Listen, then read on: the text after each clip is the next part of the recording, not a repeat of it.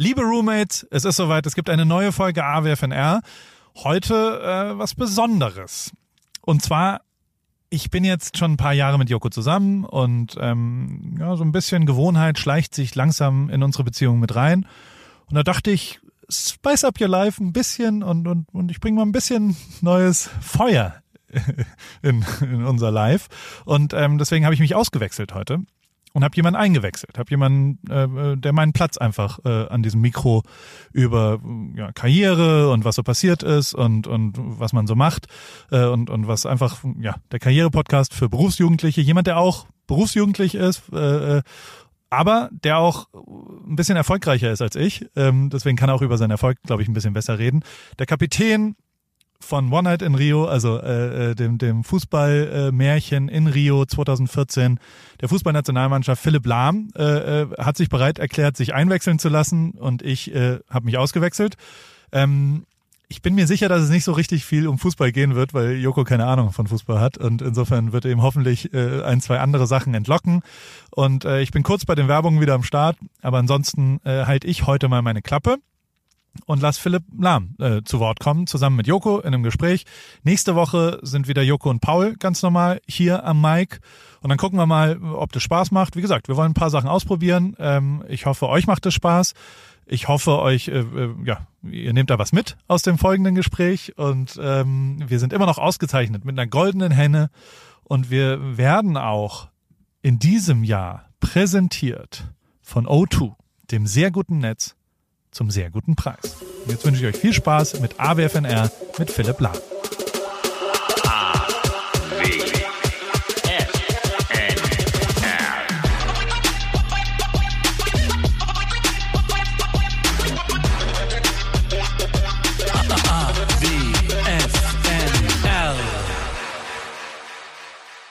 Philipp, vielleicht muss man als allererstes die Situation erläutern. Wir sitzen gefühlt, wie viele Meter sind das? Du, du hast ja bessere Einschätzungsqualitäten. Zweieinhalb. Zweieinhalb Meter. Wir sitzen zweieinhalb Meter auseinander, damit wir diesen äh, Podcast so aufnehmen können, wie man einen Podcast in diesen Zeiten aufnehmen kann. Aus Sicherheitsgründen zweieinhalb Meter äh, auseinander, was irgendwie absurd ist, weil wir in einem großen Raum sitzen, äh, wo wir gerade auch für, für dich noch äh, Social Media mäßig ein, ein, ein tolles Format aufgenommen haben. Da können wir noch darauf hinweisen später, wann es genau läuft. Oder weißt du es jetzt schon, wann es genau läuft? Äh, nee, aber wahrscheinlich vor diesem Podcast. Vor diesem Podcast. Das ist gut möglich. Ich habe dir gerade schon die Geschichte erzählt, vielleicht wird dieser Podcast auch nie das lebende Licht der Welt erblicken, weil ich irgendwas falsch gemacht habe, technisch, aber das wird passen. Ich find's mega, dass wir uns mal wiedersehen. Wir haben uns das letzte Mal gesehen, weißt du es noch? Ich weiß es noch, also ich weiß es, ich hoffe, du weißt es auch noch. Ich weiß es auch noch. Champions ja. League äh, Finale 2013 in London. Ähm, auf der Feier. Aber du als Gladbach-Fan, äh, stelle ich mir nochmal die Frage, warum warst du eigentlich da? Das ist eine gute Frage und ich freue mich, dass ich das hier auch noch korrigieren kann, weil es natürlich äh, ein, ein Geschmäckle hätte, wenn man jetzt sagt, so als Gladbach-Fan geht man dann auf die Bayern-Feier. Ich hatte tatsächlich Freunde, äh, also wir waren beim Spiel, haben uns das Spiel angeguckt, zwei deutsche Mannschaften, da, da wollte ich unbedingt dabei sein, habe es dann auch äh, hinbekommen, Karten zu bekommen, war mit vier Freunden in London und dann hatte ich wiederum einen, jetzt wird's kompliziert, einen Freund zufällig am Stadion getroffen, der wiederum mit Mario Gomez ganz eng befreundet war. Und Mario Gomez wiederum, ich weiß nicht, ob der sich erinnert, dass der uns auf die Party geholt hat, weil der konnte kaum noch laufen an dem Abend. Kann man ja mittlerweile sagen, wenn die Karriere vorbei ist, glaube ich. Ne? Ähm, hat uns dann auf die Party geholt und das war, äh, gehöre zu den Menschen, die ein Bild mit dem Champions League Pokal haben, obwohl sie, das ist, ich, ich schäme mich auch richtig heute dafür, weil weil es so ein ganz komischer Moment ist. Aber äh, was ich so faszinierend fand, war, dass du damals und das habe ich wirklich nicht verstanden, das meine ich ganz ehrlich, äh, du bist damals zu mir gekommen und hast gesagt, äh, ob wir ein Foto machen könnten, wo ich wirklich dachte, du hast eine Wette verloren oder so, du verarscht mich, weil du damals dieses Jamaika-Ding gesehen hast von mir äh, beim Duell um die Welt und Tränen gelacht hast. Das, äh, also absolut richtig, absolut richtig. Also äh, äh, ich fand es enorm äh, lustig und du kamst zur späteren Stunde ja auf unsere äh, Feier sozusagen, auf unsere Champions League Feier und ähm, ich weiß noch, ein Freund von mir war mit dabei und dann ähm, haben wir dich gebeten, ein Foto mit uns zu machen. Ich weiß es noch wie heute, wie überrascht du warst, dass ich ein Foto mit dir machen wollte. Aber für mich und äh, für meinen Kumpel war es echt äh, sensationell und äh, nochmals danke dafür. Ach, ich, ich bitte dich, ich hab's wirklich, ich war der Held des, des Abends bei meinen Freunden, weil alle die ganze Zeit nur gesagt haben, ey, Philipp Lahm wollte ein Foto mit dir, weil wir waren halt alle auch so in, in, in so einem Modus da bei euch auf der Party, das ist ja dann schon äh, was abson also wirklich was Besonderes, wenn man so äh, dann, das klingt jetzt total hochtrabend, aber wenn man dann so Typen wie euch äh, live mal dann erleben kann und auch in so einem Moment von, wo ja eigentlich kaum Fremde sind. Ne? Also das ist ja wahrscheinlich, solche Partys finden ja im engsten Kreis des, der, der Mannschaft statt und dann kommen da so vier Außerirdische wie wir an. Ich muss auch ganz klar sagen, so eine Party habe ich auch nur einmal erlebt, weil ich durfte nur einmal Champions League Sieger werden, deswegen war es für uns auch was ganz Besonderes. Und klar, bei sowas, bei solchen Feiern dann am Ende sind natürlich immer nur äh, ja der engste Kreis sozusagen, äh, Frau, äh, Familienmitglieder da ähm, und du eben. Ja. das, äh, wobei ich mir habe sagen lassen, die Woche drauf habt ihr noch DFB-Pokalfinale gespielt. Und das Gesicht von Philipp hat sich gerade von, äh, oh ja, das war, äh, äh da, da habe ich glaube ich die Party des Jahrhunderts verpasst, weil da waren ganz viele Freunde aus Berlin wiederum von mir, weil ich glaube, da war dann auch so ein bisschen die die Leine ein bisschen loser. Äh, da habe ich nur Bilder gesehen. Ähm, ich meine, die gab es ich sogar in der Presse, ne, wo Robben damals noch im Gebälk des, des der Location hing äh, und Champagner sprühte. Aber das ist bei all dem, das finde ich immer so verrückt. Und da kann man vielleicht sogar schon mal mit reingehen. Wenn ihr dann so gefeiert habt, ne, habt ihr ja wahrscheinlich nicht nur diese, diesen einen großen Sieg gefeiert. In dem Fall war es ja sogar das Triple äh, damals in Berlin, sondern man hat wahrscheinlich auch gefeiert, dass man die Saison überstanden hat, oder? Weil das muss doch auch, also das finde ich wirklich das Faszinierendste. Ich kenne ja nur so Drucksituationen im Kleinen, mit was für einem Druck ihr eigentlich immer umgehen müsst in so einer Saison, was man, glaube ich, so als Fan manchmal komplett vergisst. Ja, also Druck macht man sich auch selber irgendwo. Also tippe ich mal, merkst du auch äh, bei der einen oder anderen Show mal auf der Bühne, dass da der Druck da ist, weil du wirst ja performen, so ist es natürlich im Fußball auch. Und natürlich ist eine Erwartungshaltung immer da. Vor allem, wenn man äh, für den FC Bayern spielt ähm, äh, oder auch für die Nationalmannschaft, da ist natürlich schon immer Druck äh, drauf. Äh, wenn ich zurückblicke an 2013, dann muss ich auch sagen, Champions League Finale, ich habe bei keinem anderen Spiel so viel Druck, äh, Druck verspürt wie da, äh, 2013. Wir haben das Finale ein Jahr vorher verloren, ähm, äh, zu Hause hier in München äh, gegen Chelsea damals. Ähm, haben dann 2013 im Finale gegen Dortmund äh, antreten müssen, gegen eine andere deutsche Mannschaft. Und da war der Druck unglaublich. Und ich finde, die ersten 20 Minuten hat man das uns angemerkt, vor allem äh, Basti Schweinsteiger. Und mir hat man es angemerkt, finde ich, die ersten 20 Minuten, bis dann ein bisschen lockerer wurde und, und man sich auf das verlassen konnte, was man kann eigentlich ähm, der Druck war unglaublich und so unterschiedlich kann es eigentlich gar nicht sein wie Champions League Finale 2013 und WM Finale 2014. Ich finde, da bin ich raus und habe mir gedacht, geil, heute werden wir Weltmeister. Also Wirklich? komplett ganz ganz unterschiedlich. Also Ach, das ist ja verrückt. Aber womit kannst du es für dich selber im Nachgang erklären? Manchmal ist ja so, dass wenn man dann zurückblickt, denkt man sich so, ah, da war ich weiter oder hatte dann irgendwie schon so viel im Verein erreicht, dass ich dachte, das ist jetzt nur noch die Kür, die Pflicht habe ich? Ja, man muss unsere ganze Geschichte sozusagen kennen, die von, von Basti und von mir. Wir galten ja als ganz ordentliche Generation, äh, die mit Bayern Titel gewonnen haben, aber nie einen internationalen Titel. Und äh, dann eben 2010 im Champions League Finale gescheitert gegen mhm. Inter Mailand äh, verloren. 2012 das Finale der Horm, äh, Elfmeterschießen verloren. Ähm, und dann gegen eine andere deutsche Mannschaft anzutreten im Champions League Finale. Ich glaube, hätten wir es da nicht geschafft, dann ja. äh, wäre es nicht, wär's nicht gut weitergegangen. Ich glaube, auch die öffentliche Wahrnehmung wäre dann eher äh, für unsere Generation sozusagen beim FC Bayern eher äh, ins Negative gegangen. Und so war der Titel für uns, der Champions League-Titel, unglaublich wichtig. Und äh, eben dann ein Jahr später, dann hat man dieses Triple, diesen internationalen Titel. Und, und für mich war es so, dass es dann intensiv war 2014 die Weltmeisterschaft, weil es mein letztes Turnier war. Ich wusste, ich höre danach auf äh, in der Nationalmannschaft. Ähm, aber ich war der festen Überzeugung, so, vor dem Finale gegen Argentinien, also da war ich im Gang und habe mir gedacht, heute wären wir Weltmeister. Verrückt. Also dass das dann nicht immer so kommt, äh, das weiß ich auch. Also ja. äh, es hätte auch äh, genauso anders ausgehen können, weil Argentinien ja. auch Chancen hatten. Aber äh, das war so eine richtige Vorfreude. So, lasst uns raus und lasst uns heute Fußball spielen und lasst uns heute Weltmeister werden. Das war mein Gefühl da. Ach mega, aber das ist ja, wenn man das dann, also auch von jemandem zu hören, der da mit auf dem Platz stand. Ne? Ich weiß noch, dass ich damals im Urlaub war und ich war stinksauer auf meinen Kumpel Jano, der an dem Abend bei dem Spiel so viel getrunken hat, weil er das nicht ausgehalten hat vor Spannung, dass als wir dann gewonnen hatten, also ich sage jetzt wir, ja, als Deutschland dann Weltmeister geworden ist, und ich halt so, wir müssen jetzt noch ausgehen, habe ich festgestellt, der schläft tief und fest, mit dem war gar nichts mehr los und ich saß halt alleine äh, im Urlaub mit ihm da und dachte mir, das kann nicht denn ernst sein. Der Abend, die, der in die Geschichte eingeht äh, und, und wir sitzen hier auf der Bude, weil du schon vorher zu viel getrunken hast. Das war mein äh, WM-Finale.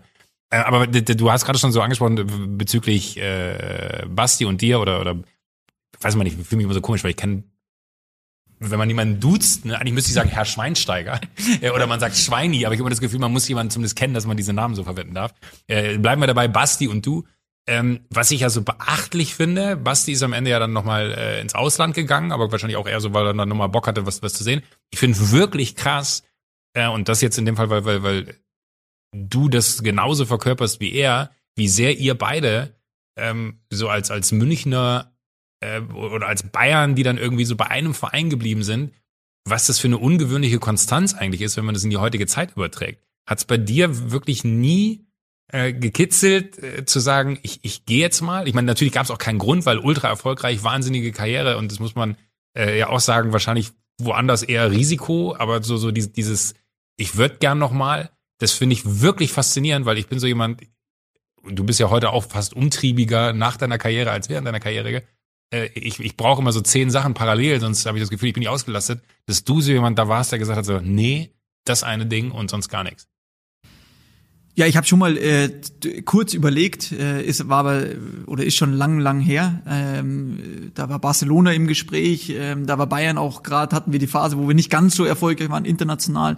Da habe ich mal kurzzeitig überlegt, aber ich hätte es mir nicht verzeihen können, wegzugehen und dann wäre mein Verein sozusagen, mein Heimatverein, hätte dann die Champions League gewonnen. Das hätte ich mir nicht verzeihen und ich habe gemerkt, hier, hier könnte was gehen, hier könnte man was bewirken und ähm, das war während meiner Karriere sozusagen. Am Ende hin war für mich immer klar, ich will auf einem absoluten Top-Niveau aufhören. Ich hat, hatte den Anspruch immer, dass ich versuche, der Mannschaft weiterzuhelfen mit dem, wie ich bin.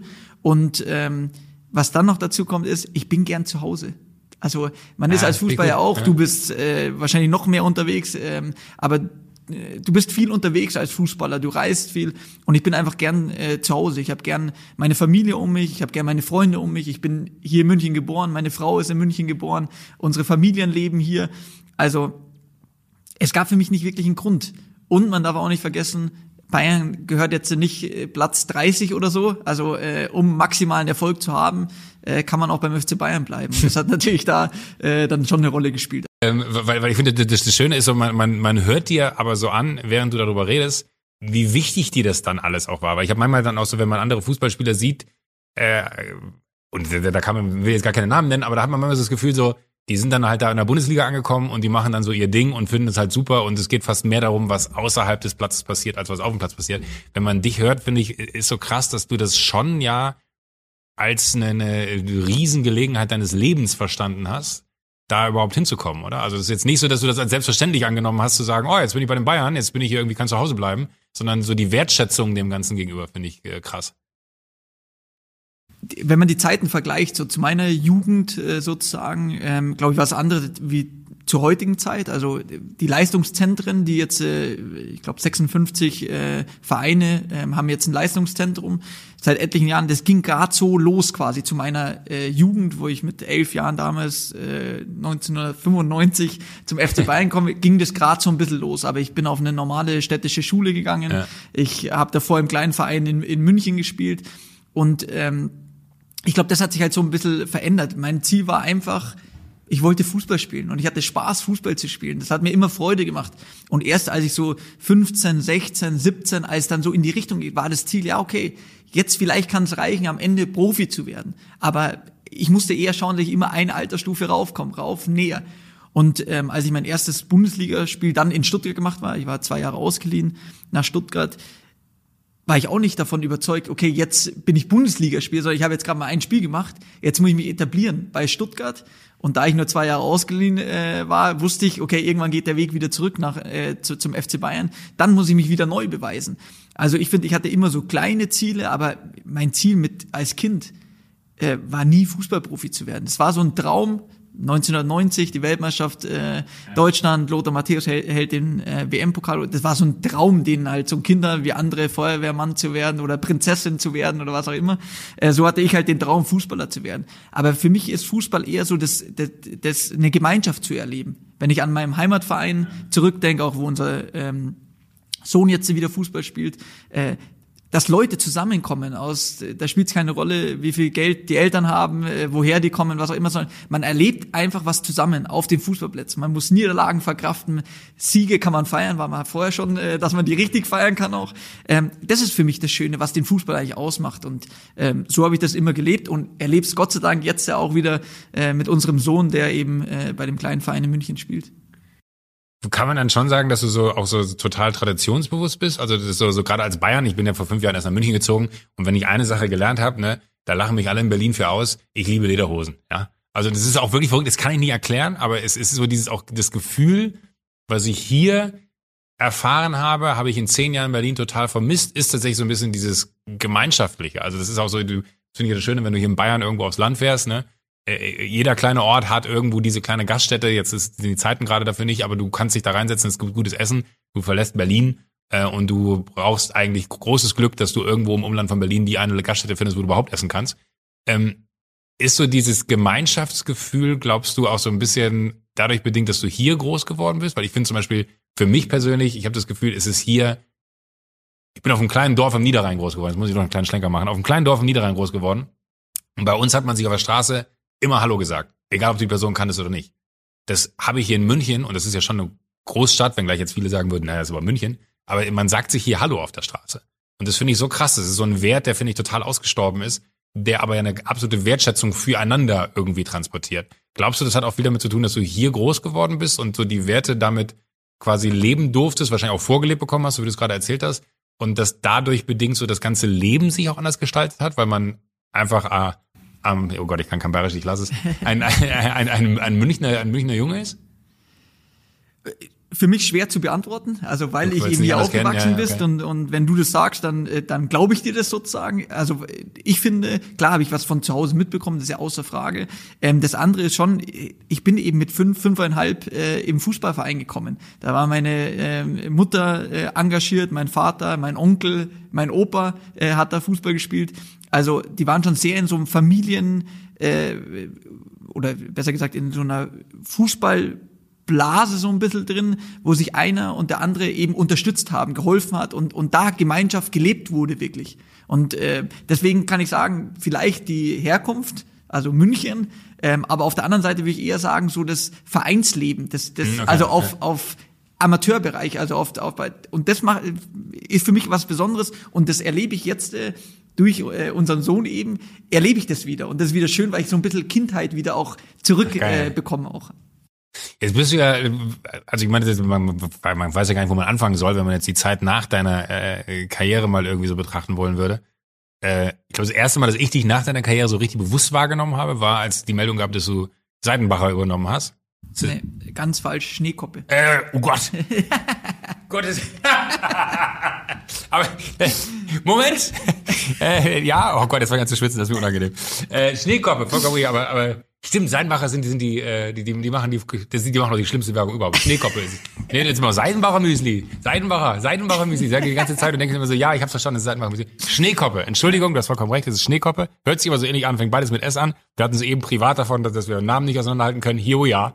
Äh, der Proof of Concept, ich kann keine Namen auseinanderhalten. Äh, Schneekoppe. Ähm, da war ich, und das ist ja vielleicht so, so ein, will jetzt gar nicht von einer Parallele sprechen, aber du bist äh, jemand, der nach deiner aktiven Fußballzeit sich so ein bisschen dem Unternehmertum irgendwie auch genähert hat. Das machen wahrscheinlich ein paar, aber jetzt nicht so öffentlich, wie du es getan hast. Und ich finde, man hat auch so ein bisschen das Gefühl von, ich hatte das Gefühl, ich bin lange Zeit der Einzige aus der Öffentlichkeit gewesen, der sich so damit versucht hat, irgendwie eine Position zu generieren. dann ich so, uh, da kommt der Philipp Lahm ins Game. Da musst du jetzt aber aufpassen, weil der wird dir wahrscheinlich innerhalb von drei Monaten hier die Show stehen. Ähm, meine erste Frage damals war aber, warum Schneekoppe? Also das war wirklich, das fand ich krass weil das so spannend das klingt, wenn man dann eine Sekunde länger drüber nachdenkt, ne, und so spannend das wahrscheinlich auch ist, fand ich das faszinierend, dass du aus all dem, was du wahrscheinlich hättest machen können, und da gab es ja wahrscheinlich, also machen wir uns nichts vor, wenn du da draußen die Hand hebst und sagst, ich würde gerne, äh, gäbe es wahrscheinlich tausend Firmen, die sagen, ja, bitte hier. Ähm, woher kam dieser Move? Das finde ich bis heute faszinierend und ich denke mir, das muss ich dich jetzt fragen, weil jetzt sitzen wir einmal zusammen. Ja, erstmal bei, bei, äh, bei Schneekoppe so wie bei Sixtus, das ist ein Pflegeprodukthersteller. Ist da wäre ich später noch drauf gekommen, das, das nee, hätte ich gewusst, weil da habe ich eine Brücke. Sixtus heißt nämlich ein guter Freund von mir. Die Brücke kriege ich immer hin. Aber ich habe leider keinen Freund, der Schneekoppe nee, aber, heißt. Äh, bei beiden bin ich schon vor meinem Karriereende eingestiegen sozusagen. Ähm, weil man weiß ja, äh, irgendwann ist die Fußballkarriere ja, zu Ende. Und ich finde immer, man muss was Sinnvolles machen. Und warum die beiden Firmen? Das hat sich äh, angeboten ähm, durch verschiedene ähm, Begebenheiten. Äh, dann beides Traditionsunternehmen, äh, die nicht die, die besten Zahlen geschrieben haben. Mhm. Somit äh, war für mich äh, das eine super Gelegenheit, da wirklich viel zu erfahren, in, also in, in Sachen Unternehmertum. Ähm, mich hat's einfach enorm interessiert, mich interessiert es heute noch. Und ähm, so wie ich gesagt habe, zwei Traditionsunternehmen, ähm, dann noch in der in einem Bereich, was für einen Fußballer enorm wichtig ist, einmal Pflege, einmal gesunde Ernährung. Also beides spielt ja da ja. auch wieder äh, meine Karriere auch so ein bisschen wieder. Und ähm, somit habe ich mich da ja früh hineingearbeitet und war, glaube ich, auch am Karriereende für mich wichtig. Also neben meiner Stiftung äh, war das schon wichtig, dass man nicht aufhört und man hat nichts. Also äh, ich hatte das Karriereende, habe mir gedacht, alles klar, jetzt mal gehe ich in die Sommerpause wie die mhm. zig Jahre zuvor ähm, aber ich setze mir ein Datum und da fange ich wieder an zu arbeiten. Und die Arbeit hatte ich ja dann sozusagen schon. Und das war für mich, für, für, den, für die Karriere nach der Karriere enorm wichtig. Sind das denn so Entscheidungen, die du für, für dich selber triffst? Oder also wahrscheinlich im Familienrat, sage ich jetzt mal, aber äh, ich hatte zum Beispiel André Schürle äh, letztes Jahr getroffen, der sagte mir so, dass die, die größte Überlegung bei ihm, als er entschieden hat zu sagen, ich höre auf, eigentlich die ganzen Überlegungen davor waren, dass du überhaupt erst sagen kannst, ich höre auf. Weil er meinte, dass, dass er hatte so Angst vor diesem, und das unterschätzt man, glaube ich, dann manchmal so, das war für mich in dem Moment auch nicht klar, wie krass durchorganisiert ein, ein Profifußballeralltag ist. Ne? Also was, dann und dann bist du beim Training, dann und dann hast du dies, dann hast du das, dann hast du jenes, dann hast du welches. Und es kümmern sich immer Leute extern um einen. Äh, und er meinte, er musste erstmal das Setup generieren, um überhaupt auf den Tag X vorbereitet zu sein. War das quasi aus dir heraus genau der gleiche Gedanke? So, so, so dieses, äh, das klingt jetzt eher so, ich wollte halt weiter arbeiten. Wahrscheinlich hättest du auch sagen können, ich mach mal ein Jahr nix und es hätte wahrscheinlich jetzt nicht groß was verändert. Aber so die, diese Entscheidung, kommt die dann aus dir heraus oder hattest du Leute um dich herum, die gesagt haben, pass mal auf, mein Freund, du musst dich jetzt darauf vorbereiten, dass der Tag kommt? Also erstmal haben wir ein absolut äh, privilegiertes Leben. Das darf man nicht vergessen als Fußballer, vor allem auf einem Top-Niveau, weil man eben sich danach nicht groß Gedanken machen muss, wie äh, verdiene ich in dem nächsten Jahr äh, genügend Geld, um äh, mhm. zu überleben und alles und, und die Miete zu bezahlen. Also deswegen darf man das, finde ich, äh, nicht vergessen, dass wir ein sehr privilegiertes Leben haben. Ähm, ich habe seit äh, Anfang meiner Karriere, also bevor ich Profi war, eigentlich ein Team um mich herum, ähm, mit dem ich mich austausche, mit denen wir äh, mit denen ich alles besprechen kann in verschiedenen äh, Bereichen. Und äh, das hat mir immer geholfen. Ich glaube, es ist wichtig, dass man mit Leuten drüber spricht, um auch zu reflektieren, wo steht man eigentlich. Voll, also ja, äh, ich habe auch während meiner Karriere ein Buch geschrieben, was für mich enorm wichtig war. Einfach zu, mal zu reflektieren, wo stehe ich eigentlich gerade mitten in meiner Karriere, was habe ich eigentlich erlebt, wo soll es vielleicht noch hingehen, das alles zu reflektieren. Also man, ich, also als Profifußball kommt man ziemlich jung auf einmal in so ein in Anführungsstrichen Haifischbecken sozusagen. Ähm, ich finde, da sollte man sich schon immer Zeit nehmen, auch zu reflektieren, was passiert da eigentlich und was für eine Verantwortung hat man auch ähm, als Person des öffentlichen Lebens sozusagen. Äh, das habe ich immer gemacht und somit war das dann auch äh, in Sachen Unternehmen und so eine, eine Entscheidung des Teams mehr oder weniger, äh, also mit meinen Vertrauten. Das Karriereende hatte, finde ich, mit den Aufgaben danach nicht wirklich was zu tun, sondern es ist ein Gefühl. Ich finde, das Gefühl entwickelt sich. Mhm. Das tagtäglich aufzubringen. Ich war Kapitän vom FC Bayern, so wie davor bei der Nationalmannschaft, aber dann bei meinem Karriereende sozusagen als Kapitän vom FC Bayern war, habe ich meine Aufgabe auch darin gesehen, immer Top-Niveau zu, äh, zu, zu liefern und das auch tagtäglich beim Training, weil es gab viele junge Spieler, die schauen dann schon, was macht der Kapitän eigentlich? Und wenn das auf einmal immer schwieriger wird, sich zu motivieren und dran zu bleiben, dann war ich immer einer, dann muss ich selbst handeln und muss sagen, okay, dann ist es halt jetzt sehr gut. Ich habe das genossen, was ich gemacht habe, wusste aber schon immer, irgendwann geht's halt einfach zu Ende. Und äh, ich wollte auf dem Top-Niveau eben aufhören und der Mannschaft noch helfen zu können sozusagen. Und das wusste ich, okay, bis zu dem Jahresende oder bis zum Saisonende kriege ich das hin. Aber dann nochmal wird schwierig. Und es kommt ja eine private Schiene auch noch dazu. Also wenn man irgendwann sich denkt, heute in der Früh bei dem Wetter wieder raus, äh, kann man nicht. Äh, Wochenende ist natürlich, man will ja immer das haben, was man nicht hat. Äh, Fußballer Wochenende ja. kennst du ja wahrscheinlich noch besser wie, wie als Fußballer. Am Wochenende hat man halt dann, äh, geht man arbeiten, alle anderen äh, machen andere Dinge, Hochzeiten, Geburtstag feiern, was auch immer. Dann will man eben das auch mal genießen, was drumherum ist. Wie ich aber schon gesagt habe, also ich hatte und habe ein sehr, sehr privilegiertes Leben, das darf man nicht vergessen. Du, du hast gerade schon angesprochen, du, äh, du hast dein, dein Leben quasi einmal aufgeschrieben, stand jetzt, ne? Da wird wahrscheinlich noch ein zweites Buch kommen, gehe ich mal von aus, weil da wird ja noch eine Menge passieren. Du bist ja wesentlich Richtig, es wird ein zweites kommen, ja. wesentlich jünger als ich noch. Äh, 37 bist du jetzt erst. Ähm, trotzdem finde ich nochmal interessant, gerade in Bezug auf das, das, das Buch, was du jetzt geschrieben hast auch, ist es dann absurd für einen, wenn man das dann nochmal so niederschreibt, festzustellen, was alles passiert ist und wie man auch so, ja eigentlich, man hält ja eine Entwicklung fest. Also das ist ja eigentlich das, ich würde mir wünschen, dass ich diese Fähigkeit hätte, ein Buch äh, runterzuschreiben. So, ich glaube, dafür wäre ich, ich könnte es nicht, Punkt. Ähm, aber ich fände es so spannend, das alles mal so festgehalten zu sehen? War das auch so ein bisschen die Motivation? Erste Frage. Und zweite Frage, äh, ist es auch so ein bisschen absurd, manchmal dann davor zu sitzen so, fuck, das ist mein Leben gewesen. Also bis zu, das ist ja eigentlich eine, eine Momentaufnahme bis hier beim ersten Buch war es auch noch mitten in der in, in der Phase, wo man nicht wusste, wo es hingeht. Also ich war gestandener, es war 2011, ich war äh, gestandener Profi beim FC Bayern, war Nationalspieler, aber eben noch keinen internationalen Titel gewonnen. Also ich wusste ja. nicht, wohin geht der Weg. Und das dann ähm, aufzuschreiben war, so wie ich gesagt habe, für mich sehr sehr wichtig, einfach um das alles mal, was alles so so schnell passiert. Also in, in also wir wissen das auch durch die Öffentlichkeit, wie schnell es nach oben, wie schnell es nach unten ja. geht, äh, mit Verletzungen und alles, das um, umgehen zu, ähm, umzugehen dann auch in, in den Phasen. Das hat mir einfach sehr, sehr geholfen. Also äh, für mich war es wichtig, überrascht es einen ab und zu, ja. Ab und zu, wenn ja. man eben dann äh, über das genauer nachdenkt, weil man hat dann eben Zeit oder man nimmt sich die Zeit, darüber mal intensiv nachzudenken. Und warum war das eigentlich so? Oder warum hat man das so gemacht? Oder äh, jetzt auch in der, in der jetzigen Verantwortung eben ein Turnier mitzuorganisieren, eine Europameisterschaft, also eines der größten Ereignisse oder Sportereignisse, die es auf der Welt gibt, das mit zu organisieren zu dürfen. Das ist auch eine Verantwortung, also gegenüber unserer Gesellschaft Voll, ja. auch. Und, und das einfach mal so aufzuschreiben, was verbirgt sich da eigentlich dahinter und so, äh, finde ich super interessant und hilft einem, glaube ich, einen besseren Blick auf das Gesamte zu werfen. Hast du aber trotzdem manchmal auch noch so dieses Gefühl von, das überkommt mich immer wieder so, warum ich? Also so, wie ist das überhaupt? Also ich frage mich mal wirklich, also allein der Moment jetzt, ne, wir sitzen jetzt hier äh, und unterhalten uns in so einer fast Normalität darüber, wie das so ist, was was wir so machen. Aber trotzdem hinterfrage ich dann manchmal, how? Also was habe ich in meinem Leben vermeintlich falsch oder äh, vermeintlich richtig oder vielleicht auch falsch gemacht, dass das in so einem Moment hier kulminiert? Hast du solche Gedanken auch? Ich finde, es kommt halt viel zusammen. Also aus, in erster Linie muss man einfach dankbar sein, äh, dass man talentiert ist in einer Sache. Also ja. äh, jetzt beim Fußball ist enorm. Also wenn man, äh, ich war darin talentiert, aber trotzdem finde ich kommt halt auch noch viel viel mehr dazu, eben äh, Disziplin zu haben, was im bestimmten ähm, Alter dann nicht so einfach ist. Also wenn man äh, mit 16, 17 Jahren äh, siebenmal die Woche trainiert, äh, am Dienstag, Dienstag und Donnerstag hatten wir zweimal am Tag Training, aber in der Früh bin ich ja noch in die Schule gegangen, dann direkt zum Training gefahren, wo andere halt am Nachmittag dann bei schönem Wetter ins Schwimmbad gegangen. Also man verzichtet ja auch auf Dinge. Voll. Also finde ich, kommt auch viel, aber Dankbarkeit für das, dass man allein mal Talent bekommen hat, um dran zu bleiben, würde ich sagen.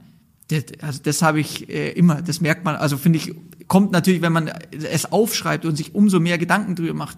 Ähm, da sind wir beim, beim Start eines Lebens. Also äh, ich bin froh, dass ich in München geboren wurde. Ja. Alleine da komme ich jetzt wieder zurück. Ja. Hatte ich keinen nicht wirklich einen Grund wegzugehen, auch von meiner Familie oder so, von meinen Freunden. Also darüber bin ich natürlich sehr, sehr dankbar. Klar. Aber es ist schon absurd, wenn man damit denkt, wie viele Zahnräder da so ineinander ja. greifen, dass das dann irgendwie in so einem Moment ist. Also auch wie, wie, wie, wie viele Abzweigungen es wahrscheinlich auch in deinem Leben gegeben hätte, wo du vielleicht mit einer äh, Entscheidung in eine andere Richtung auch einen ganz anderen Weg gegangen wärst. Also gibt es irgendwas, wo du sagst, bereuen ist jetzt vielleicht ein großes Wort, aber so, so Momente, wo du sagst, ah, ich glaube, hätte ich mich da anders entschieden, hätte sich mein Weg nochmal geändert? Oder gibt es da eigentlich keinen Moment in deinem Leben, wo du das Gefühl hast, da wäre so gewesen? Na, ich, ich glaube, ich hätte ein paar Dinge vielleicht vereinzelt äh, anders gemacht oder andere Entscheidungen im Nachhinein getroffen. Aber ich finde immer, das, das, das Wichtigste Frage, ist, ja, dass ja. man in dem Moment für sich die richtige Entscheidung trifft oder für die Sache die richtige Entscheidung trifft. Ob die dann richtig oder falsch ist, also ja, glaube, ich, da, da kann jeder zig Beispiele bringen. Ja. Äh, über äh, ein paar Interviews, wo ich mal gegeben habe, denke ich mir auch so, ja, hätte es sein müssen. Nee, hätte es nicht. Also deswegen, klar gibt es solche Zum Situationen. ähm, ich, kann mich noch bei der WM 2010 ähm, äh, als ich dann Kapitän war, weil Michael Ballack verletzt war, ähm, kam vor dem Halbfinale die Frage in so einem Pressegespräch, ähm, ob ich danach Kapitän bleiben will. Und dann habe ich halt geantwortet, ja. Weil mir hat Spaß gemacht, ich habe gemerkt, das, das funktioniert sehr, sehr gut und habe ja, habe aber nicht, äh, wenn ich ehrlich bin, in dem Moment mit so einem unglaublichen medialen Echo gerechnet. Ähm, Ah, logisch, weil Im, im Nachhinein, im Nachhinein muss ich sagen, das war äh, äh, Hallo, in ja. einer Situation mal, vielleicht hätte ich da zurückstecken oder hätten wir auch mehr Gedanken machen müssen. Aber das sind so Momente, wo, wo ich im Nachhinein sage, ja. Ja, aber, aber vielleicht auch, also ich, ich finde es ja ganz interessant, dass du das Beispiel nennst, weil das hast du ja wahrscheinlich nicht gesagt, um, um Ballack äh, irgendwie zu diskreditieren. In dem Moment? Nee, Null. hab ich nicht, So- nee. so- Sondern es war ja die menschlichste Haltung äh, aller Haltungen zu sagen, so, ey, ich fand's mega, natürlich würde ich das gerne weitermachen, aber dann finde ich auch wieder interessant, wie man eigentlich in der Situation, in der du da gewesen bist, also wie, wie weit du eigentlich denken musst. Was hat dieser eine kleine Satz für mich jetzt, den ich jetzt einfach nur aus der, äh, der Philipp Lahm, der, der Fußballer, ja, oder Philipp Lahm, der Mensch von mir aus, äh, Fußballer sind auch Menschen, aber um nochmal klar zu machen, du sitzt da ja, äh, und ich glaube, das unterscheidet, da vergisst man manchmal, glaube ich, auch, wenn man sich dann so Berichterstattungen anguckt, dass da ja auch immer Menschen drin stecken, die einfach aus einer ganz persönlichen Haltung heraus Dinge für sich verargumentieren müssen, um dann aber festzustellen, wenn das auf einmal öffentlich wird, was dann da passieren kann. So, und da kannst du wahrscheinlich von, froh- von Glück reden, dass es noch kein Social Media gab und also nicht in der Art und Weise, wie es heute gibt. Äh, aber ich finde es ja total eigentlich total richtig, dafür seinen eigenen Wert einzustehen, aber gleichzeitig äh, merkt man auch, wie man links und rechts eins äh, über die Ohren bekommt. War das was, wo du dann danach umso mehr drauf geachtet hast, was du gesagt hast, weil du so ein bisschen das erste Mal vielleicht auch hart gespürt hast, wie, wie krass mediale Berichterstattung zu einem werden kann? Nee, äh, das, nein, das, Wurscht. ich war mir schon immer bewusst, dass es so ausgeht. Also man weiß es einfach. Also man, es ist ja nicht so, dass man wie du dabei grinst, wenn du Fußball- das sagst, wie gut. Man Ja. weiß es halt. Ja, weil- weil man, man wird ja nicht von heute auf morgen Fußballprofi an sich. Also und dann wird es halt, Mhm. als erstes ist man ein junger Spieler, dem verzeiht man sicher mehr als dann später einen erfahrenen Spieler und vielleicht Kapitän, dann verzeiht man sicher am Anfang mehr. Die Anfragen sind auch nicht so, ähm, wie, wie wenn man zwei Jahre Bundesliga gespielt hat. Also deswegen, man wächst ja so ein bisschen mit rein und ähm, ja, auch da muss man trotzdem lernen. Ich glaube, manchmal vergisst man auch ein bisschen, wie jung die Leute eigentlich noch sind, weil äh, Spieler, die dann in die Bundesliga kommen, Und jetzt immer jünger werden, von- ne? Entschuldigung, also- ja, ja, aber jetzt Beispiel äh, in Dortmund, äh, dass ein 16-Jähriger auf einmal in der Bundesliga, also was da auf einen zukommt, also mit Social Media und alles, was dazugehört, ist natürlich enorm. Also Ja. Jetzt, jetzt habe ich aber eigentlich ähm, mit, mit meinem Desaster eben, dass ich äh, das falsche äh, Unternehmen genannt habe, äh, so, so, so haben wir so ein bisschen den Pfad verloren. Mich interessiert tatsächlich, ähm, das klingt vielleicht komisch, aber der Unternehmer Philipp Lahm, weil mich das persönlich wahnsinnig interessiert und ich glaube viele andere auch. Äh, mir wird immer die Frage gestellt, was machst denn du da eigentlich, wenn du diese ganzen Sachen da aus dem Boden stammst, ne, oder dich irgendwo dran beteiligst, wo ich dann auch mal Schwierigkeiten habe äh, zu sagen, was ja, genau was mache ich da eigentlich, ne? Äh, aber weil es ist so, so, so weil, weil es schwer ist, das zu erklären, weil, weil es irgendwie so, so, so auch total komplex ist, finde ich. Das ist ja, du kannst ja nicht sagen, ich gehe da hin und dann mache ich da meinen Arbeitsalltag. Jetzt ist es bei dir ja aber so, äh, Beispiel Schneekoppe oder auch Sixtus, ich meine, da warst du vorher schon drin, hast dann nochmal quasi nachgelegt und bist noch ein größerer Gesellschafter in, in Unternehmen geworden. Da ist deine Rolle ja schon, glaube ich, nochmal signifikant anders als das, wo ich halt hingehe und sage, hallo, ich mache bei euch mit, ich gebe euch ein bisschen Aufmerksamkeit, ich äh, gebe euch noch ein bisschen Geld, damit wir das irgendwie hier gemeinsam äh, vielleicht groß machen können. So bist du bist du ja in existierende große Unternehmen eingestiegen.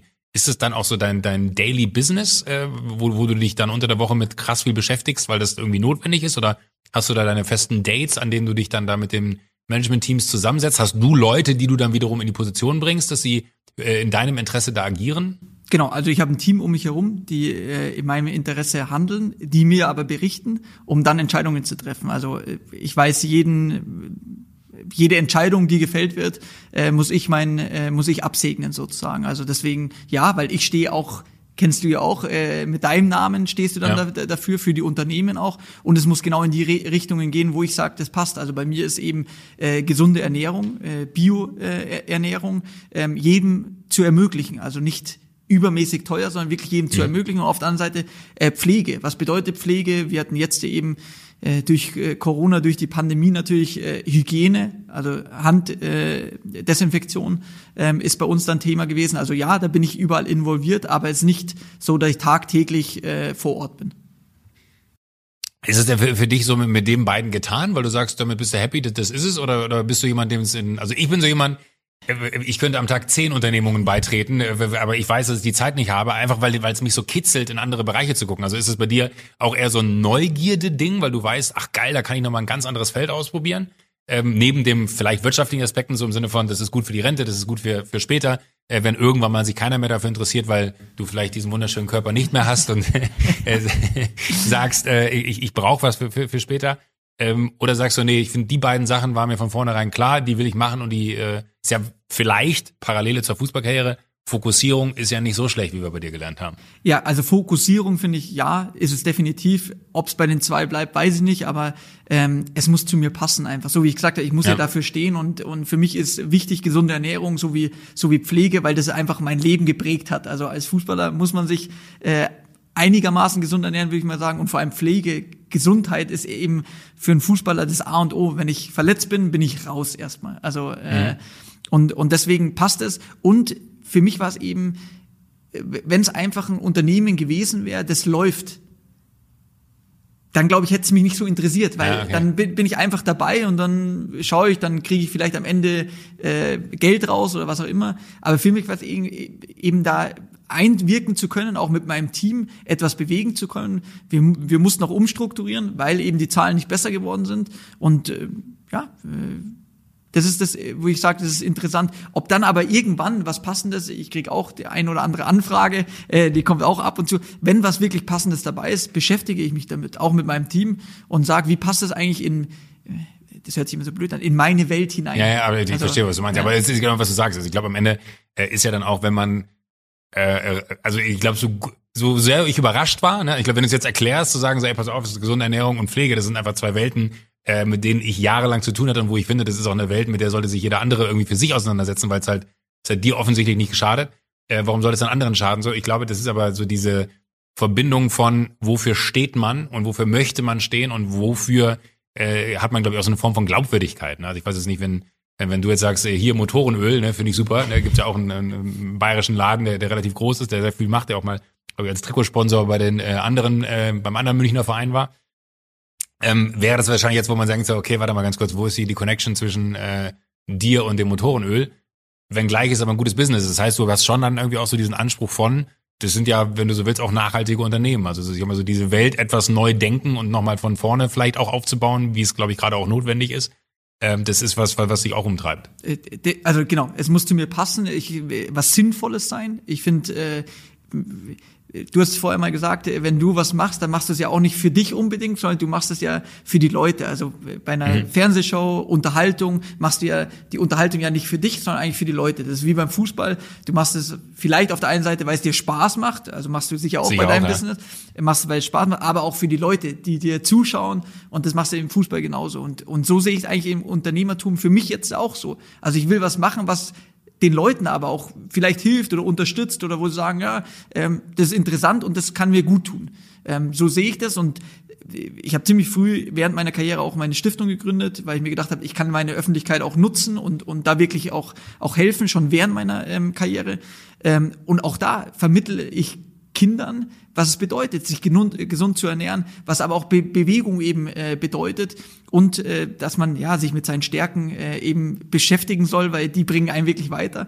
Ähm, das habe ich früh angefangen und ich finde den Kindern gegenüber wäre es ja auch komisch, wenn ich irgendwas auf einmal ein Unternehmen habe, was in eine ganz andere Richtung geht. Also es würde gar nicht passen. Ja. Ähm, ich weiß noch ein Beispiel. Ähm, da hat ein Kind im, im Sommercamp, das jedes, Stadt, äh, jedes Jahr eigentlich stattfindet, letztes Jahr leider nicht durch, durch die Pandemie, ja. hat mich mal gefragt, äh, Philipp, du machst doch Werbung für ähm, so ein ungesundes Zeug im, im Fernsehen. Da habe ich gesagt, nee, nee, das war meine Mannschaftskameraden, das war natürlich wirklich so. Aber die Kinder befassen sich damit. Was macht der eigentlich und für was macht der genau Werbung? Äh, ja. äh, und will uns hier irgendwas über gesunde Ernährung? Also die Kinder beschäftigen sich damit. Und äh, ich habe eben für das, äh, für die ungesunde ähm, Brotaufstrich habe ich keine Werbung gemacht.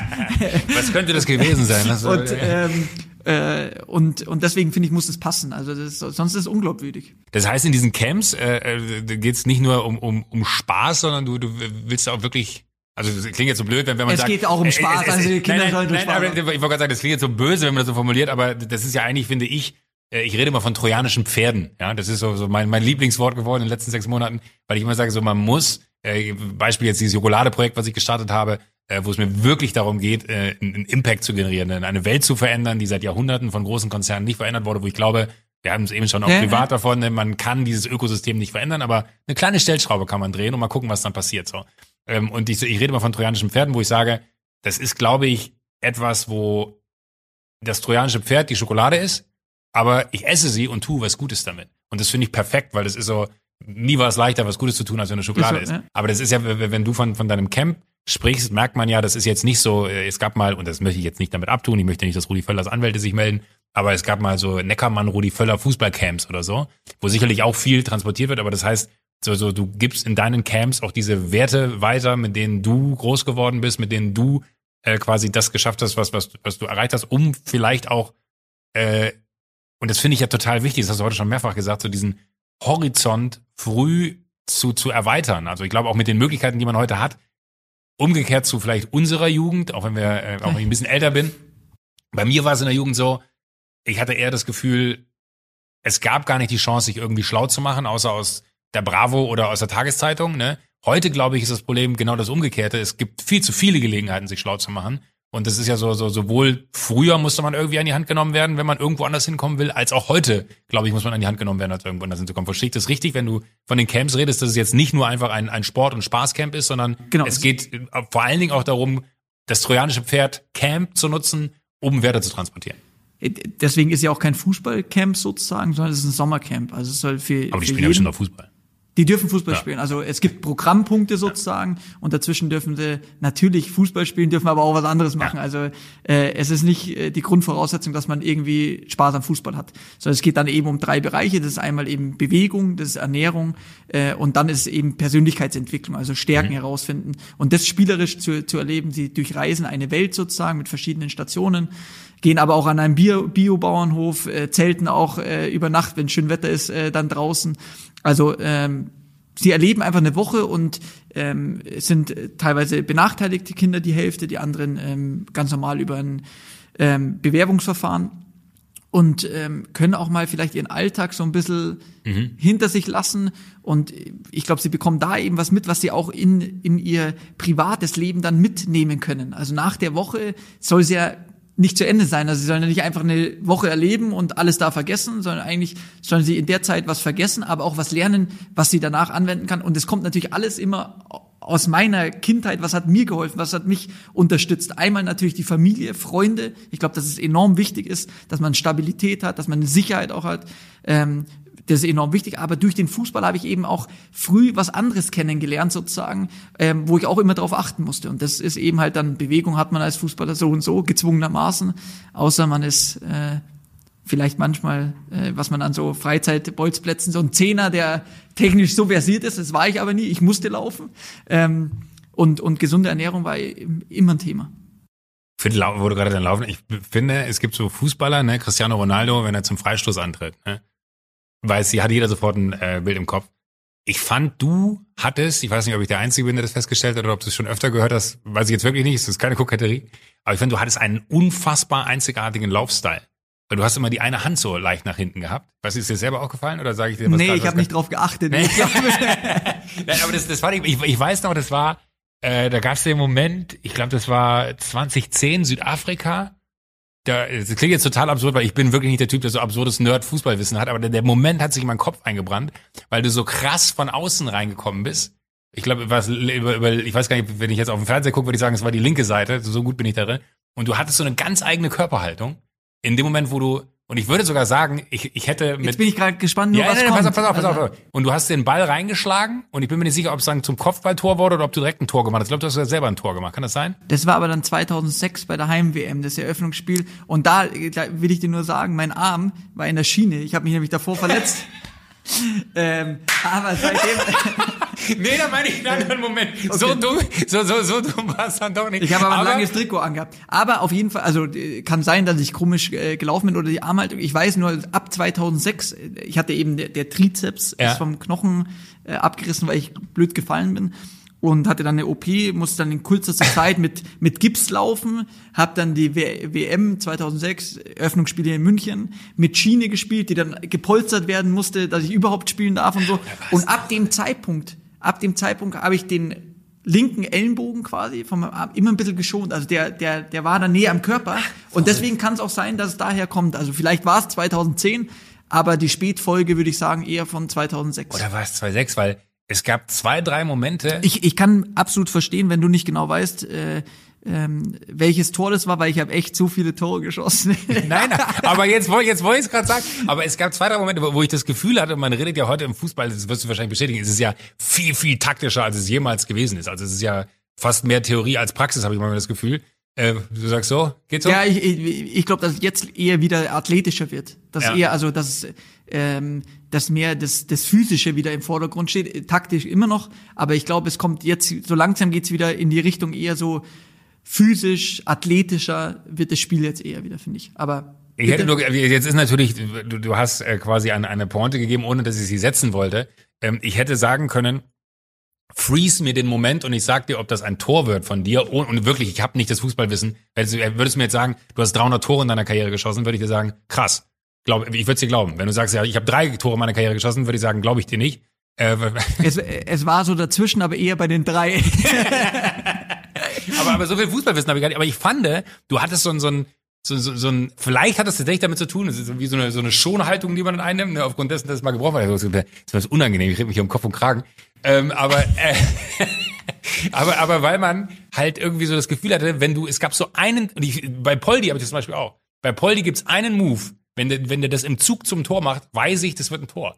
Das kann ich dir nicht sagen. Ich weiß nicht, ob ich da hellseherische Fähigkeiten habe, aber ich habe diesen einen Moment gesehen, habe es, äh, habe das Tor gesehen und diesen Moment hat es noch dreimal in deiner Karriere danach safe gegeben, wo exakt der gleiche Spielablauf stattgefunden hat, wie du quasi auf Außen gelaufen bist, einen Schlenker gemacht hast, abgezogen hast und dann ist er so halb rechts oben reingegangen. Und dann denke ich mir so, sind das Momente, die so hart oft trainiert werden und dann gibt es einmal diesen Moment, wo man den abruft. Also jetzt ernste Frage, deswegen hast du jetzt gerade so viele Ebenen aufgemacht, die ich gar nicht berühren wollte, weil ich fand es eher so faszinierend, dass ich die angesehen habe, wenn du aufs Tor gelaufen bist und glaub mir, ich habe jetzt als Gladbach-Fan nicht so viele Spiele dann gesehen, außer vielleicht als Nationalspieler, dass ich gesehen habe, wann das Ding ins Tor geht. Und bei Poldi habe ich das auch. Du, du siehst, wie der dahin läuft und ich frage mich, trainiert man Jetzt, so bin, ich, jetzt bin ich, ich bin gerade ein bisschen ähm, schockiert, äh, enttäuscht. Ähm, wie soll ich Bitte? noch meine Gefühlslage so äh, beschreiben? Traurig. Ähm, traurig, ja. Ähm, weil du, wenn du immer vorhergesehen hast, wenn ich ein Tor schieß, ja. dann hast du verdammt oft das Gefühl gehabt, scheiße, das wird jetzt nix. weil meine äh, Tore nein, kann man wirklich, okay. also Nationalmannschaft zum Beispiel, weil das weiß ich genau, da habe ich fünf Tore geschossen. Ich habe in, in sechs also, Jahren Fußballkarriere habe ich ein Tor geschossen, weil mir der Fuß, der Ball vom Schlappen gerutscht ist und so unmöglich vom Wind ins Tor getragen wurde, dass keiner eine Chance hatte. Also das ist meine Fußballkarriere. Aber wurscht, die war auch nicht öffentlich. So war es gar nicht gemein, Philipp. Das ist mir so sehr unangenehm jetzt, weil, weil das wirklich so das Gefühl kriegt, von wegen, ich, ich komme aus der komplett falschen Richtung. Was ich sagen wollte ist, spulen wir alles zurück, was wertend da drin ist. Ja, das ist, so meine ich es gar nicht. Mich interessiert nur, ob man wie so ein, so ein perfekten Zug zum Tor planen kann. Und wenn der Moment dann da ist, dass man das so abruft, dass man wie ein, ein Muster erkennen kann, wo ich sage als Laie, ach krass, guck mal, das ist so ein Moment wie, und er hat genau den, den gleichen äh, körperlichen Habitus angewandt, um das, äh, sagt man das überhaupt? Genau die gleichen Moves. Also, also du, du kannst ich, ich, ich, verstehe, ich verstehe, was du meinst. Ja. Ähm, bei mir. Und trotzdem Zug, bist du immer noch traurig. Nein, bei mir Zug zum Tor, also mich mit irgendeinem Zug zum Tor und Torinstinkt in Verbindung zu bringen, ist einfach ganz Ach, falsch. Also danke äh, für das Kompliment irgendwo dann hinten raus.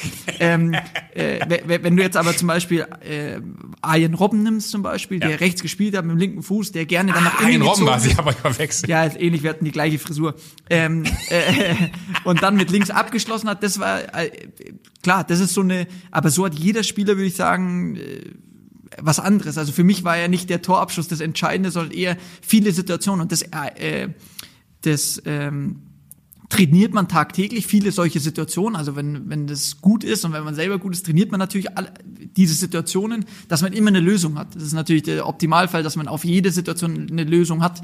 Und ähm, das theoretisch dann wiederholen kann. Aber das Spiel ist dann doch so flexibel, ja, dass der Gegner muss ja auch immer mitspielen. Also ähm, ich, ich denke, man hat viele positive Bilder auch so vor dem Spiel, wo man durchgeht, okay, versucht gleich erstmal als defensive Spieler einen Zweikampf zu gewinnen, dass man gleich den Gegner zeigt, so, mein Freund, heute bin ich gut drauf, heute passiert nichts so ungefähr. Äh, diese Situation hat man, aber also ich und Torabschluss war. Okay, gut. Ich, ich, ich, ich setze einen Punkt. Ähm, aber was ich interessant finde, ich habe immer rechter, rechter Verteidiger gespielt. Ähm, ich auch lang? Ja, ich weiß. Äh, aber äh, das ist so, ich habe mich immer dazu berufen gefühlt, ich wollte ich, ich wollte Fußball spielen, weil ich Tore schießen wollte. Und habe aufgrund meiner Fähigkeiten einfach nie die Position bekommen, die ich gefühlt inne hätte halten dürfen. Da geht's, äh, ging's mir genauso. Also ich wollte aber, auch aber, immer ein Zehner sein. aber, aber was ich gerade interessant war, war, dass du gesagt hast, das war ja nicht meine Aufgabe. Ich find's dann eher krass, mit welchem Verständnis du eigentlich ja schon ganz früh, vielleicht ist es jetzt für jeden Fußballfan, der zuhört, wenn wir zusammen mal was reden, der Winterscheid da. Ähm, aber zu verstehen, dass deine Funktion innerhalb des Teams einen ganz genauen Bereich abdeckt und nur den, ist, ist wahrscheinlich eine Qualität, der, der nicht nur die, sondern auch viele andere Qualitäten, die dazu geführt haben, dass ich kein Fußballprofi werden konnte. Nee, mir, mir zum Beispiel, ja, ich weiß nicht, ob es nur daran lag, äh, aber mir zum Beispiel Spaß gemacht, meine Mitspieler gut einzusetzen. Also, dass sie nicht unter Stress gelangen durch Pässe von mir oder so. Also, äh, das war schon, also wo ich auch eine Freude hatte. Also äh, eben genau dahin zu spielen, dass mein Mitspieler weiterspielen kann ohne Stress sozusagen. Also das war schon, wo ich, wo ich gesehen habe, das, äh, das macht mir auch Spaß. Also Glaubst du, mit 42 habe ich noch die Chance, Fußballprofi zu werden? wir könnte eng werden. Was war mein großer Traum war immer, äh, ich will der eins, der erste Fernsehmoderator sein, der auch, also stell dir mal vor, ich bin der, der, der, der Typ im Fernsehen, der ich bin, aber zeitgleich auch Fußballprofi bei einem Bundesliga. Also gerne Borussia Mönchengladbach, weil es die Heimat ist, aber äh, ich hätte auch nichts gegen Real Madrid oder Liverpool oder weiß nicht was. Ähm, gibt's keine einzige Geschichte. War das für dich auch immer so eine Motivation zu sagen, so irgendwas zum ersten Mal machen, so der, der Pionier, wie Paul immer so gerne sagt, zu sein irgendwo? Habe ich mir nie Gedanken drüber gemacht. Nee, okay, okay Nee, weiß also, nicht, aber äh, habe ich mir ähm, früher auch nicht, aber Paul ist so jemand, der das bei mir krass eingepflanzt hat, zu sagen, ey, ist doch voll geil, wenn man was zum ersten Mal macht. Nee, äh, nee also ich, ich, ich nicht. denke, äh, nee, so kreativ bin ich nicht. Nee, ja. also ich, äh, man muss sich das auch selber eingestehen und das habe ich mir. Äh, So kreativ äh, bin ich nicht, dass ich sage, ich, ich kann jetzt hier irgendwas erfinden oder bin irgendwo in irgendwas der Erste. So kreativ bin ich nicht. Ja, es, es, Deswegen, es, es muss ja, also es, es könnte ja auch sein, äh, keine Ahnung, mir fällt jetzt auch nichts ein, aber, aber so die, diese, ich glaube, ich war der jüngste äh, Stifter in Bayern damals, als ich meine eigene Sti- äh, Stiftung. Aber, Aber das mal. war nicht der Grund. Also Nee, nee, aber- aber- der aber Grund. trotzdem, Ich, ja. äh, Also ich wage, äh, ich glaube, ich glaube, so war's. Ich war der äh, der der erste oder der jüngste, der eine eigene Stiftung gegründet hat sozusagen. Ähm, damals in Bayern war 2007, also schon ein paar Jahre her.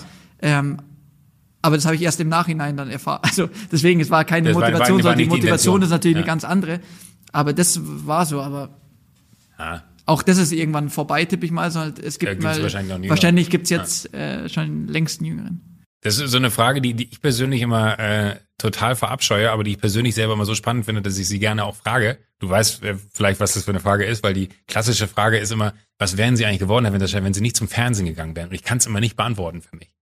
Also weil, weil ich wirklich keine Antwort gehabt habe, weil, weil ich für mich, im Gegensatz zu dir, ich habe nie einen Plan gehabt vom Leben. So, deswegen ist es wahrscheinlich auch noch. Nee, ich, habe ja auch, so wie ich vorhin Nee, gesagt habe, Fußball aber- gespielt, weil, weil es mir einfach Spaß gemacht hat. Ähm, äh, bi- bin aber ja früh schon in die, äh, was heißt in die Schiene, aber schon früh dann zum FC Bayern gekommen mit elf Jahren und dann irgendwann hatte ich keine Gedanken, was anderes oder äh, nicht so viel Zeit, mir über was anderes Gedanken zu machen, sozusagen, weil Schule, Training, Schule, Training, Schule, Training, mehr oder weniger. Und ähm, ich habe mir als Kind, kann ich ja hier sagen, dir sagen, äh, wollte ich äh, Bäcker werden. Weil ich Mega. hatte, ja, ich hatte in der Früh keine Probleme, früh aufzustehen als Kind. Heute bis heute auch nicht? Und, ah, doch. Ja. Ähm, und man war Nachmittag, hieß es immer so, da ist man, ist man fertig, also konnte ich Fußball spielen gehen. So, das war als Kind so der erste Gedanke. ja. Ähm, äh, danach, ähm, mein, mein, mein Onkel sowie mein Opa haben in der Bank gearbeitet.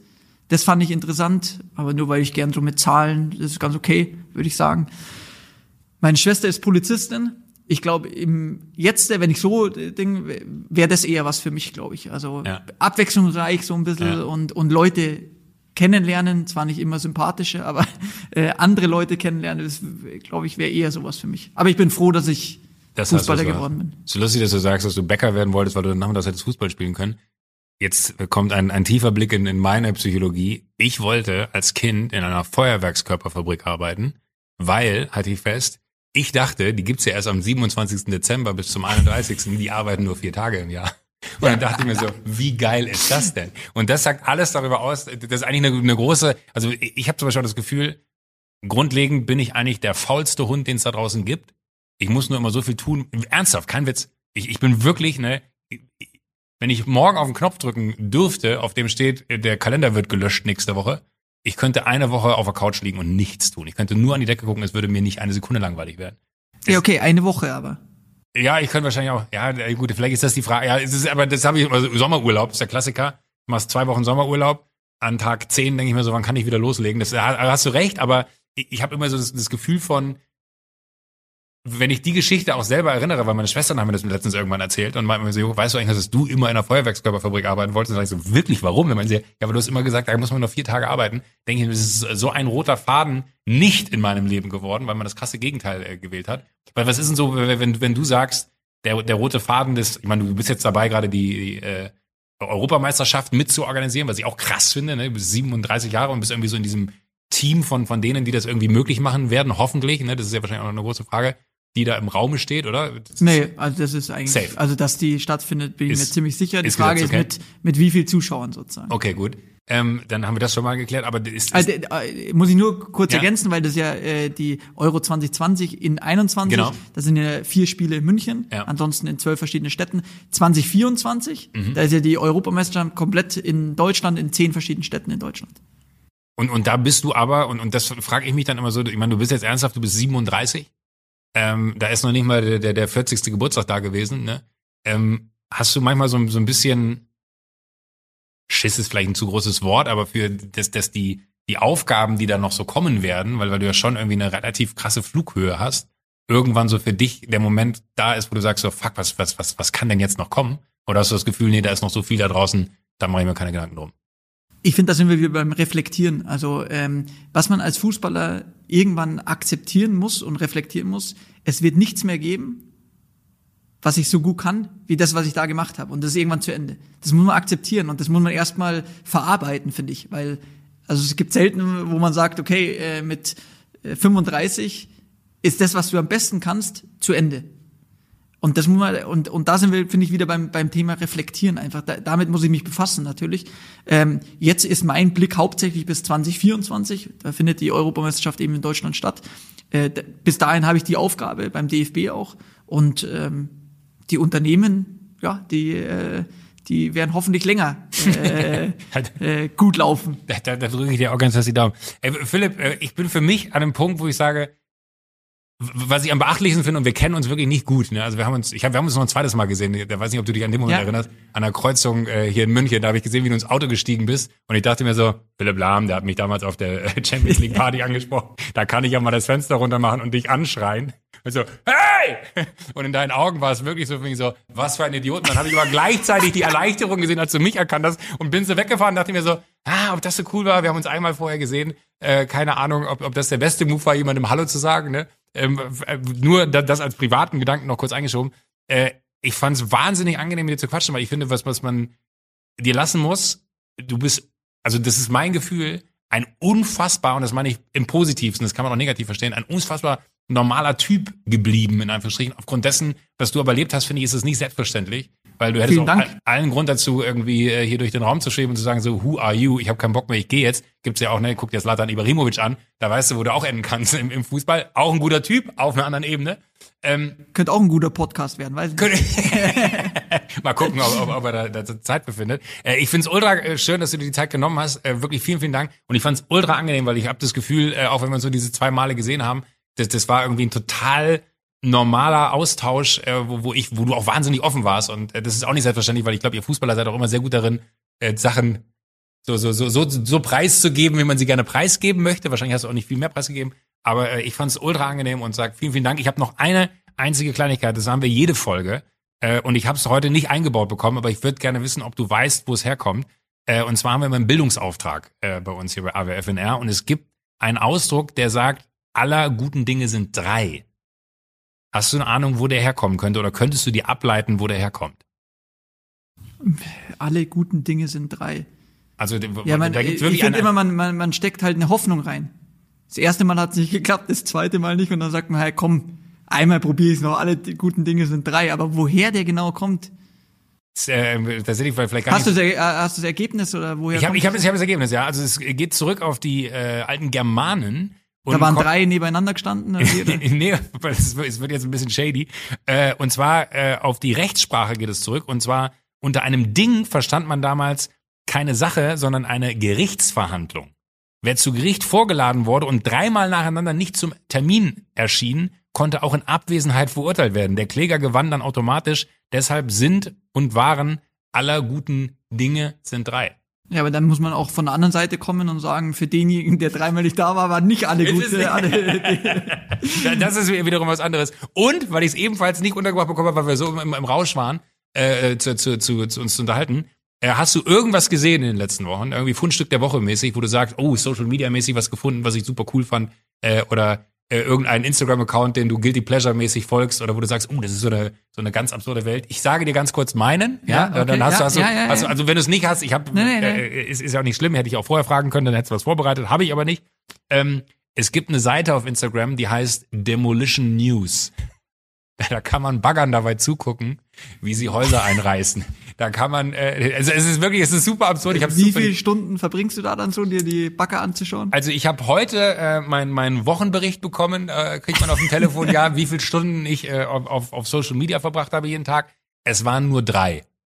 Jeden Tag. Okay, ja. Aber es ist auch so, das läuft bei mir parallel, wenn man in so Videokonferenzen hängt und sind nicht ganz so, ja, dann laufe ich immer, lasse ich immer so meine, meine, meine Feeds durchlaufen. Aber das ist zum Beispiel so ein Account, den möchte ich jedem empfehlen, Demolition News. Da waren sie jetzt, glaube ich, gerade die äh, Sprengwochen, kein Witz. Da kann man Sprengungen Da sind wir aber wieder bei deinem Kindheitstraum, vier Tage nur, Oh. also nur so. Nur also, so, ja. Es ist ein roter Faden, der sich durchzieht. Ja, aber, aber es ist wirklich, äh, also, also nur um so eine, so eine, so eine Bereich, nicht, dass ich den Bereich vorgeben möchte, aber es kann total abstrus sein. Wenn du sagst, es gibt irgendwas, dem ich folge, da rechnet keiner mit. Ich glaube jetzt nicht, dass die Leute draußen denken, dass ich Demolition News folge. Ich kann es aber nur jedem empfehlen.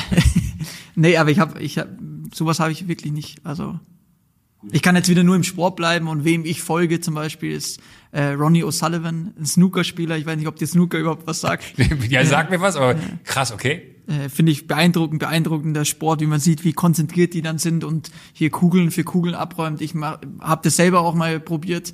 Äh, ich scheitere manchmal an der ersten. Ist ja viel schwieriger als Billard auch noch. Dem folge ich zum Beispiel, aber ich glaube, das ist jetzt nicht so was wirklich spektakuläres, Ah, interessantes wie jetzt mit dem Baggerhäuser abreißen. Ich weiß mal, was du meinst, weil ich habe früher immer auf Eurosport Snooker geguckt Ja. und äh, fand es immer faszinierend, äh, wie die den, den Ball auch anschneiden, dass Ja. der, oder sag mal die Kugel, den Ball, ich weiß gar nicht. Die Kugel, ja. Die Kugel, die Kugel anschneiden und der dann wirklich in so einem fast 180 Grad äh, sich äh, dreht und dann irgendeine andere Kugel wieder weghaut. Ja, es Ich- ist ich- beeindruckend, aber sicher für deine Zuhörer würde ich jetzt eher sagen, äh, Du, dann bleib beim Bagger oder wie? Ble ble bleibe ich beim Bagger. Äh, ich, ich danke dir nochmals für deine Zeit. Mega angenehm, wirklich. Äh, Alles das, was ich eben gesagt habe, möchte ich hier nochmal rausarbeiten. Äh, Philipp Lahm. Ja, Joko, vielen Dank, danke, es, es hört danke, sich so väterlich gut, an. es ist gut. Es, es, es, es hört sich so väterlich an, wenn ich sage, bitte bleib so, wie du bist. Danke, Aber hat, hat auch wirklich Spaß gemacht, muss Schön. ich auch sagen. Kann ich nur zurückgeben. Gut, fa- falls du uns weiterempfehlen möchtest bei, bei Kollegen, äh, äh, bitte gerne. Äh, Ladies and Gentlemen, das war eine äh, Folge AWFNR. Diese Folge wird euch wie immer präsentiert von O2, dem sehr guten Netz zum sehr guten Preis. Danke, tschüss. Cooler Spruch, ne? Stark.